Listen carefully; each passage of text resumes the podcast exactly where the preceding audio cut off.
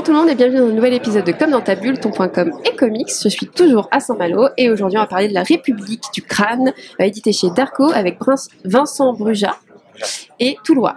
Oui. Comment vous allez? Très bien. Je vous, vous pouvez le. Eh ben, très très bien. Merci Super. de merci pour l'interview.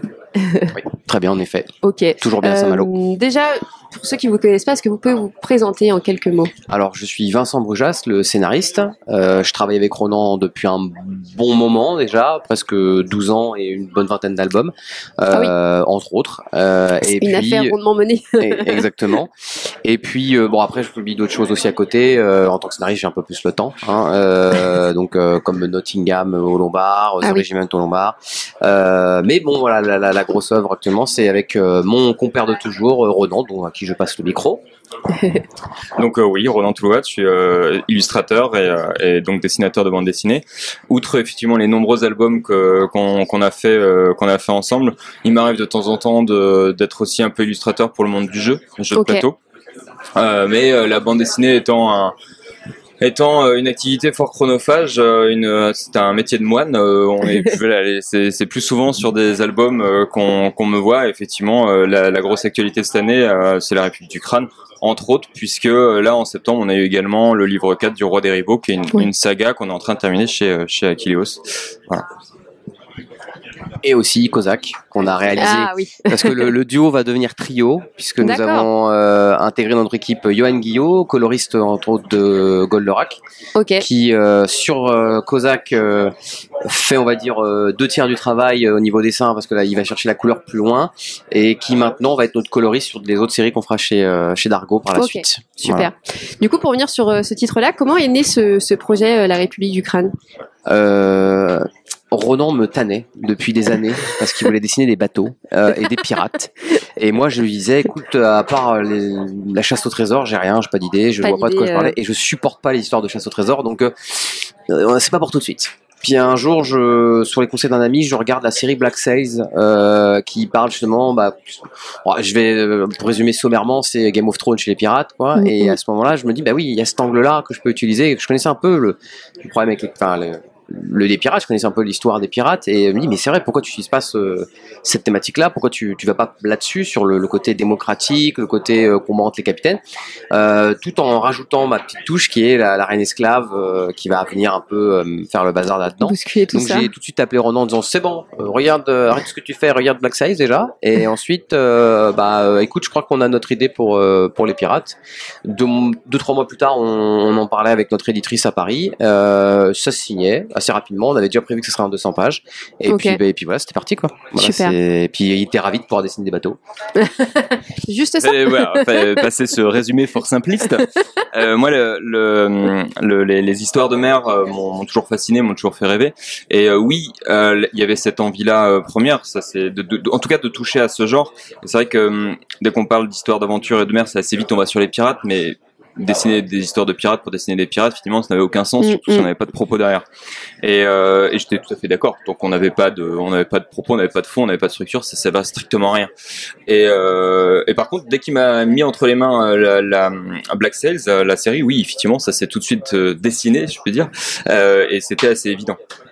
Surtout que, surtout que ça répondait à une problématique qu'on avait de plus en plus tous les deux, dont on parle ensemble, sur euh, actuelle, sur euh, les gilets jaunes, la, la politique en Ouais. France, sur euh, la démocratie, est-ce que c'est une vraie démocratie ou pas. C'est des choses qui commençaient à nous à nous toucher. On avait envie d'en parler, sans pour autant donner des, leçons, sans pour autant faire de la, de la BD documentaire. Et c'était bah, un super terrain de jeu pour pouvoir parler de ces choses-là de manière détournée. Parce que justement, il y a, y a un vrai biais qui est du coup cet aspect politique, démocratique, et en même temps, il y a peut-être eu peut-être la peur de jouer sur la facilité parce que le pirate, Jack Sparrow, etc., c'est un peu mainstream, un peu devenu très populaire. Tout le monde se l'accapare un peu. Comment vous avez fait pour se dire bon bah je fais quelque chose euh, d'assez précis pour, et en même temps de, de, de accessible pour tout le monde. Bah, C'était facile en fait, puisque la plupart des récits de pirates sont complètement à côté de la plaque d'un point de vue historique. Donc, euh, donc en fait, il suffit de, De dire la vérité. De, dire la vérité. Euh, et là, les gens nous disent Ah, c'est original. Bah oui, parce qu'en fait, on n'a jamais fait ça. Euh, après, voilà, il- j'ai euh, j'ai lu quelques bouquins. J'ai essayé de la de en- en voilà, la recherche. J'avais déjà pas mal de notions, parce que l'histoire, c'est quelque chose qui me plaît bien. Tout, toute mon œuvre est tournée autour de ça. Euh, donc, je savais à peu près où je naviguais. Waouh, jeu de mots. Ouh. Euh, Euh, et, là, pour le coup, euh, habile. Et là, je, développe un peu le, propos, je vais un peu plus loin. Et en fait, après, l'idée, c'est de pas se noyer dans le côté historique. Bah, un, des- écueils qui aurait pu être problématique et qu'on a évité, c'est qu'on a pris aucun personnage réel. Ce ne sont que des personnages inventés. On croise deux, fois un, un pirate connu, euh, Bartholomé Robert et Barbe Noire. Enfin, on croise rapidement dans le récit. Mais l'idée, c'était de prendre des inconnus. Parce que sinon, on, on allait faire une biographie. Ouais. Ou une, voire une hagiographie, ce qui n'était pas mieux non plus. Donc l'idée, c'était quand même de, de, de pouvoir faire une sorte de, de, de panel de ce que ça pouvait être un pirate, en fait, avec divers parcours, divers, divers euh, parcours de vie. Et donc là, euh, bah déjà, si on prend pas un pirate connu, déjà, on peut se permettre de pouvoir un peu manipuler nos personnages comme on veut Mm, et de mm, pas mm. trop faire inviter l'histoire euh, dedans. C'est pour ça qu'aussi Nassau n'est pas le sujet, même si elle a vraiment existé. En fait, la plupart des choses qui avaient existé nous permettaient de rendre crédible ce que nous on créait derrière. Ouais. Parce qu'il y avait, il y a eu pire, il y avait eu mieux, il y avait eu encore plus fort. euh, donc on- ça nous disait, bah, à défaut d'être authentique, on est crédible. Et ça, c'était déjà le, le, le là-dessus. Mm. Après, c'était aussi le rôle de Renan de rendre ça crédible. Euh, Mais là, il va l'expliquer. Non, mais le, le- le- la piraterie euh, dans le genre, euh, on, est plus sur une forme de fantaisie en fait, de, mé- de mélange de, de, de, fantasmes, de récits, de récits épiques qui en a eu depuis 300 ans, et également de d'imagerie euh, bah, montée d'ailleurs à cette époque-là pour en faire le monstre sanguinaire qu'on imagine. Et du coup, enfin sur les mêmes sources euh, historiques euh, que, que sur lesquelles Vincent s'est basé, ça n'avait pas été non plus très compliqué effectivement de de, de de, de retourner entre guillemets à la source en fait et de s'intéresser à ces, ce qui étaient ces, ces marins en fait ces marins qui étaient à la base euh, oppressés dans un dans un dans un système euh, assez terrible et qui voulaient s'en libérer le rendre tout ça historique et vivant au final c'était pas le plus compliqué puisque de la doc on en a mais à foison sur la Ouais. sur la période que ce soit sur les bateaux que ce soit sur les costumes que ce soit euh, sur les lieux euh, les, euh, la, la géographie de, de, de l'endroit donc euh, moi j'avais absolument toutes les cartes en main pour euh, pour justement rendre ça vraiment crédible et vivant après ce qu'on les gens sont aussi en terrain connu, donc euh, ils sont ils sont plus à l'aise. C'est-à-dire que même si on leur donne des informations dont ils n'ont pas l'habitude d'entendre, ils savent déjà ce que c'est un pirate. Ils sont voilà, ils, Oui, ils ont déjà le, ils- ils ont le, des- le terrain euh, euh, acquis. Euh. Moi, la plus grosse difficulté, ça a été de, de, ce que je voulais pas, euh, je, je, je, voulais un récit, enfin, graphiquement, je voulais qu'on soit quand même assez réaliste et, euh, et il y avait, bah, les, les- voilà, les bateaux, bah, c'était le, c'était un peu le, le monument, en fait, à, à, à surmonter. Et, euh, donc là, je me suis fait des planches et puis il y, il y a un truc qu'on s'est très vite rendu compte, c'est la taille des bateaux. C'est les pirates utilisaient tout petits bateaux et, euh, et on voulait vraiment montrer cette progression, euh, et euh, quand les, quand les militaires arrivent pour, euh, je, je, je- j'arrive pour les chasser, pour pour être se mettre en chasse contre eux.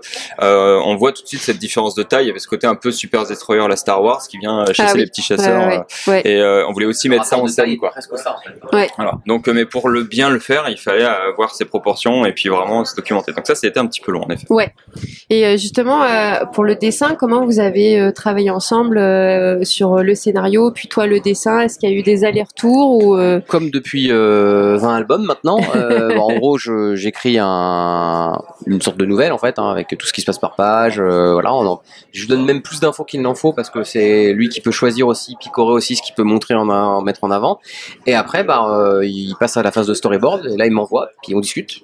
Et là, euh, mon scénario, il passe à la trappe, c'est-à-dire que j'oublie ce que j'ai écrit. Le but, c'est de, bah, moi en tant que lecteur, est-ce que je comprends, est-ce qu'il y a qu'on peut améliorer, est-ce qu'on peut tu te mets dans la donc, peau d'un ah oui, lecteur oui, et, puis, euh, des fois je supprime des trucs alors que c'est moi qui, qui avais dit tiens ça pourrait être pas mal de faire ça. Des fois c'est l'inverse. Des fois les idées marchent pas. Des fois je me trouve qu'une phrase bah, elle peut disparaître parce qu'elle est redondante. Des fois au contraire il en faut en mettre une parce que là il manque une information. Alors voilà tout le travail un peu de, de réglage euh, ce qui fait qu'en fait quand on a fini ça Ronan il est peinard. Euh, et là il peut dessiner tranquillement il a plus besoin de, de, de, de me solliciter. Le, le bouquin il est fixé. Ouais. même l'éditeur peut le lire même. Euh, parce que c'est un storyboard qui est assez poussé qui peut qui est lisible. Et donc ça permet quand même de corriger pas mal de choses en amont. Euh, et après Ronan il est sur des rails. Il peut y aller euh, Ok. tranquillement.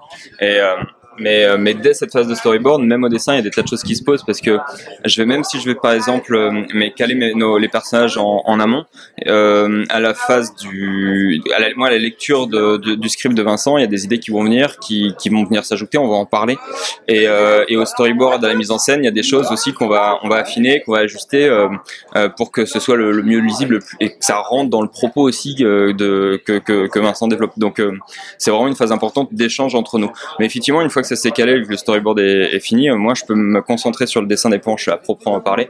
Et là, oui, c'est vraiment comme étant sur des rails et, euh, et je voilà, c'est ça commence, c'est ce que je, ça revient à ce que disais au début, c'est là où c'est le, le, travail de moine vraiment commence parce que bah, je suis sur ma table à dessin avec un pinceau aux plumes et puis bah il faut enquiller les planches après les planches et c'est là le plus long.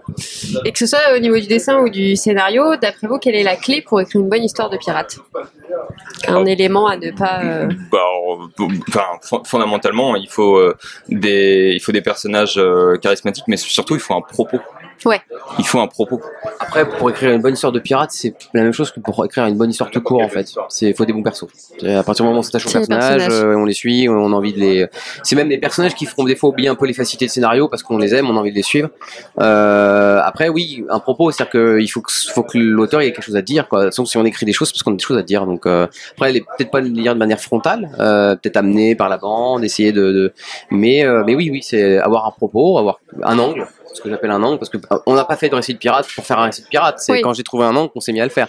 Mais comme le roi des ribots, pareil, on avait cette idée-là depuis très longtemps. Et on a mis dix ans avant de se dire tiens, on va trouver l'angle qu'il faut. Euh, donc on va là, on peut le raconter. Il y a plein de fois, nous, on se met des, des thématiques ou des, euh, des projets de côté parce qu'on se dit là, on n'a pas l'angle encore. Là, il faudra attendre d'avoir un bon angle, les bons persos, qu'est-ce qu'on veut dire dans la. Dans mm. Donc là, à mon avis, je pense qu'il faut juste avoir une réflexion en amont et qu'est-ce qu'on a envie de dire, comment on veut le dire. Et à partir du moment où on s'est posé ces questions-là, déjà, on a, on a de bonnes bases.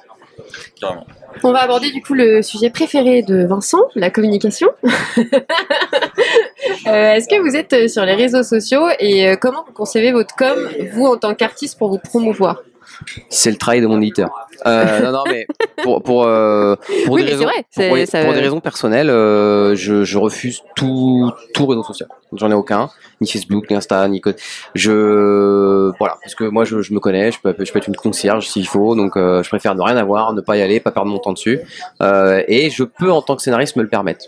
Voilà, Parce que j'ai pas besoin de vendre mon dessin, j'ai pas besoin de vendre mon image. Oui, c'est pas les mêmes problématiques. Et mon but, euh. c'est même, euh, je dirais, c'est un peu comme certains acteurs qui essaient de disparaître derrière leur grand rôle. Je préfère disparaître derrière mes histoires. Je préfère qu'on se, souvienne de, qu'on se souvienne de mes bouquins et de ce que je raconte, plutôt que ah oui, Vincent Bourgeois, c'est le mec qui fait ça sur Insta. Voilà, c'est pas. Et du coup, c'est là où le rôle de l'éditeur prend toute sa place. C'est à euh, lui de. Déjà, il sait meilleurs marketing que moi souvent, même si je conserve quelques notions à force. et puis de toute façon, c'est pas. Ouais, j'estime que c'est pas mon travail. et, vu que d'une manière personnelle j'ai pas envie d'y aller déjà de base, j'ai pas envie d'être pris là-dedans, euh, encore moins y aller. Pour Roland, c'est différent et je peux le comprendre. Euh, non, puis toi, toi, le, ton, ton, ta communication, elle est essentiellement avec les éditeurs, et ton résultat, il suffit de, enfin, la liste de contacts qu'il a déjà, il suffit juste d'appeler et puis euh, ou de faire des zooms et puis voilà. C'est un éditeur qui un jour m'avait dit, oui, je t'ai pas trouvé sur Facebook, alors je t'ai pas contacté. Bah en fait, si si tu t'arrêtes là pour essayer de me contacter, j'ai pas spécialement envie de bosser avec toi. C'est comme ça que ça fonctionne. en fait, il y a une euh, sorte de facilité qu'on. Si, si l'éditeur s'arrête là, c'est déjà un bon truc pour dire, bah avec lui, je bosse pas. Oui, oui, je suis, d'accord. Moi, c'est un peu différent au sens où effectivement, le, le dessin, bah, c'est l'image et euh, et le la, la, notoriété, ou en tout cas l'aura qu'on peut continuer à perpétrer au-delà des bouquins. Effectivement, aujourd'hui, elle passe par les réseaux sociaux, donc notamment Instagram, à la base Facebook, puis notamment Instagram. Euh, J'utilise d'ailleurs ces, ces réseaux essentiellement euh, autour, enfin, autour de mon travail. Là, pour le coup, un peu comme Moi, je disparais, enfin, j'essaie de disparaître derrière mon dessin. Et euh, il y a les albums, certes, mais euh, je le, je perpétue ça au-delà, enfin, tout, tout le long de l'année et tous les jours euh, au travers des réseaux. J'essaie de poster une à deux fois par jour, mais principalement une fois et c'est le matin en fait quand je, je, me mets à travailler je fais toujours un échauffement matinal. Je, je dessine dans mes carnets et je poste le dessin et, euh, et c'est marrant parce que ça, ça, a fidélisé tout un tas de gens en fait sur le réseau qui, qui sont au rendez-vous pour regarder ce que j'ai fait et, puis du coup pour tu réfléchis via ça à une communauté derrière pas du tout. Je, euh, pour le coup je le conçois pas du tout comme ça. J'ai besoin de ce moment d'échauffement du matin qui, est, qui est totalement libre et, euh, et après je, je, poste le résultat et puis, euh, puis ça, ça vit sa vie donc j'ai maintenant aujourd'hui j'ai pas mal de gens d'ailleurs qui me demandent quand est-ce que je vais en faire un bouquin de tous ces échauffements, parce que pour le moment, ils ne sont visibles que sur les réseaux ou dans mes carnets. Mm. Euh, ça m'empêche pas non plus de poster l'avancement des, de communiquer sur l'avancement des projets. Encore une fois, on revient au, au fait que moi, c'est un long, c'est un long processus qui va prendre plusieurs mois. Et c'est vrai que pour le coup, le, quand on est tout seul dans son atelier, poster de temps en temps des images puis avoir des retours, euh, ça, ça, fait du bien. Euh, sur, bon, euh, sauf quand il y en a et des petits malins qui viennent pour tout détruire. Après, je pourrais renverser le truc en disant est-ce que les réseaux sociaux c'est vraiment de la communication? Est-ce que c'est pas une immense vitrine de bout de communication? Parce que quand j'écris un bouquin, je communique. Oui. Mais Dans un sens. Qu'est-ce que la communication Qu'est-ce que Vous la avez deux heures. Là, euh, voilà, vous avez- exactement, vous avez deux heures. Non, mais- Je communique beaucoup au final. Le- mais, mais par contre, moi, j'en ai vu, le- j'en ai vu l'effet de, à- en tant que, que dessinateur, de, de, de continuer à promouvoir ça, en tout cas promouvoir mon dessin via les réseaux sociaux, à, à quel point ça, euh, euh, bah, ça résonne dans le milieu en fait. Ouais. C'est-à-dire que, euh, bah, maintenant, effectivement, euh, euh, à me présenter, il y a les bouquins, mais il y a aussi euh, le, ce que j'entretiens en, en postant euh, tous les jours sur les, sur les réseaux. Donc oui, ça, a un vrai effet, notamment sur, principalement sur, sur Instagram. Sur Instagram. Euh, je, je suis notamment en, en- en atelier virtuel euh, sur un outil qui s'appelle Discord avec euh, d'autres Oui. auteurs et, et on, on a commencé à mettre en place, mais autour de l'atelier virtuel. Donc on, on est encore dans une dans une démarche collaborative et où on disparaît derrière un collectif. On a commencé justement à mettre en place une chaîne Twitch et puis essayer de temps en temps justement via des spécificités de chacun de de faire de, de faire un moment Twitch euh, euh, Une en live, émission, quoi. voilà une émission mais bon pour le moment on n'a pas encore mis de rendez-vous ponctuel mais euh, de temps en temps voilà on met le live en route et puis euh, et puis euh, on, on parle de nos bouquins on parle de comment on fonctionne on parle un peu des secrets euh, de de des enfin de ce qu'on utilise des secrets entre guillemets mais les, les outils le papier euh, est-ce qu'on travaille en numérique est-ce qu'on travaille en tradi euh, Donc quels sont adaptez processus finalement aux nouvelles plateformes qui, qui existent Oui, oui, on aujourd'hui. s'adapte, mais par contre, euh, ça ne, tous ces outils-là ne sont, enfin, ne doivent pas être une finalité en soi. Moi, j'ai, on n'oublie jamais que nos, nos, la finalité, ce sont nos albums, c'est vraiment eux qui nous font vivre. Euh, que le, le métier de l'éditeur, c'est de le vendre et euh, via en partie les réseaux, mais également plein d'autres canaux, Oui. euh, voilà, qui sont qui La sont tout aussi importants, la euh, presse voilà. écrite et puis euh, de la pub, des choses comme ça et tout. Mais euh, c'est c'est ça vraiment le plus important. Je, dis- je, je vraiment je dis ça parce que je ça fait euh, maintenant quelques années que de temps en temps je prends des, des jeunes stagiaires qui sortent d'école et qui eux par contre ne vivent que au travers des réseaux. C'est-à-dire que le, le, il y a, le- la Bah, finalité notamment c'est avec de le webtoon qui, euh, qui est mais sur ouais, le digital. et en fait, il y a la finalité, c'est Ouais. de, c'est de se dire combien de likes je vais avoir sur le dessin que j'ai posté. Oui. Mais ça, en soi, bah, ça ne veut rien dire. Ça Ça, n'apporte il y a rien. pas de, voilà, il y a- ça n'apporte plus rien. Et surtout, c'est vite oublié, en fait. Ouais. Et, euh, et c'est ça que, euh, voilà, quand on, quand on en discute, j'ai, bah, fais attention, parce qu'en fait, il n'en restera rien, en fait. Ouais. Mais bon, mais c'est, Ouais. voilà, c'est une autre vision des choses. Donc, donc l'atelier virtuel va pas faire de flash mob sur TikTok. Non. Ah, quel dommage. On verra pas Denis Bajram tout nu. Il y a peut-être une danse TikTok à faire euh, euh, pour vendre de République du Crâne en pirate. Déguisé en pirate. Oh, une bouteille de rhum. Ouais, voilà. Et du rhum. Mais faut pas le boire. Oui, oui. voilà. Ouais, enfin, je, je, je conseille à plus, pas mal de lecteurs euh, de, de lire le bouquin avec euh, du rhum. Donc, je- D'accord. vous pousse à Bah, la consommation. Justement, j'allais finir le podcast avec pourquoi il faut lire La République du Crâne. Donc, parce qu'il faut boire du rhum et du coup, il faut le lire. Euh, parce que c'est bien. Non, mais réponse, parce que euh, parce que au-delà d'une réflexion euh, réflexion politique qui est en résonance avec aujourd'hui, je pense que ça vous emmène sur euh, dans une aventure euh, qui voilà qui vous qui vous laissera pas indemne. Parce que, parce que le prix à la page, euh, franchement, Ouais. une affaire. Bah, merci beaucoup à vous De deux, c'était euh, super. Et je vous dis à bientôt. Au revoir.